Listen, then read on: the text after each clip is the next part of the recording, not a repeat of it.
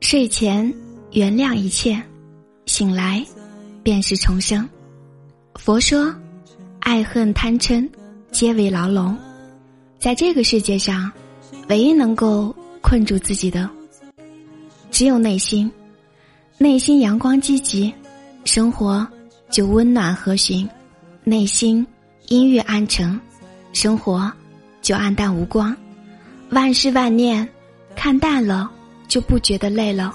正如林清玄在《人生最美是清欢》里写道：“以清净心看世界，以欢喜心过生活，以平常心生情味，以柔软心除挂碍。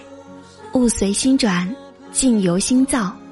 我们人生短短几十年的光景，若想要清净无碍。”我们要唯一做的，就是睡前原谅一切，醒来不问过往。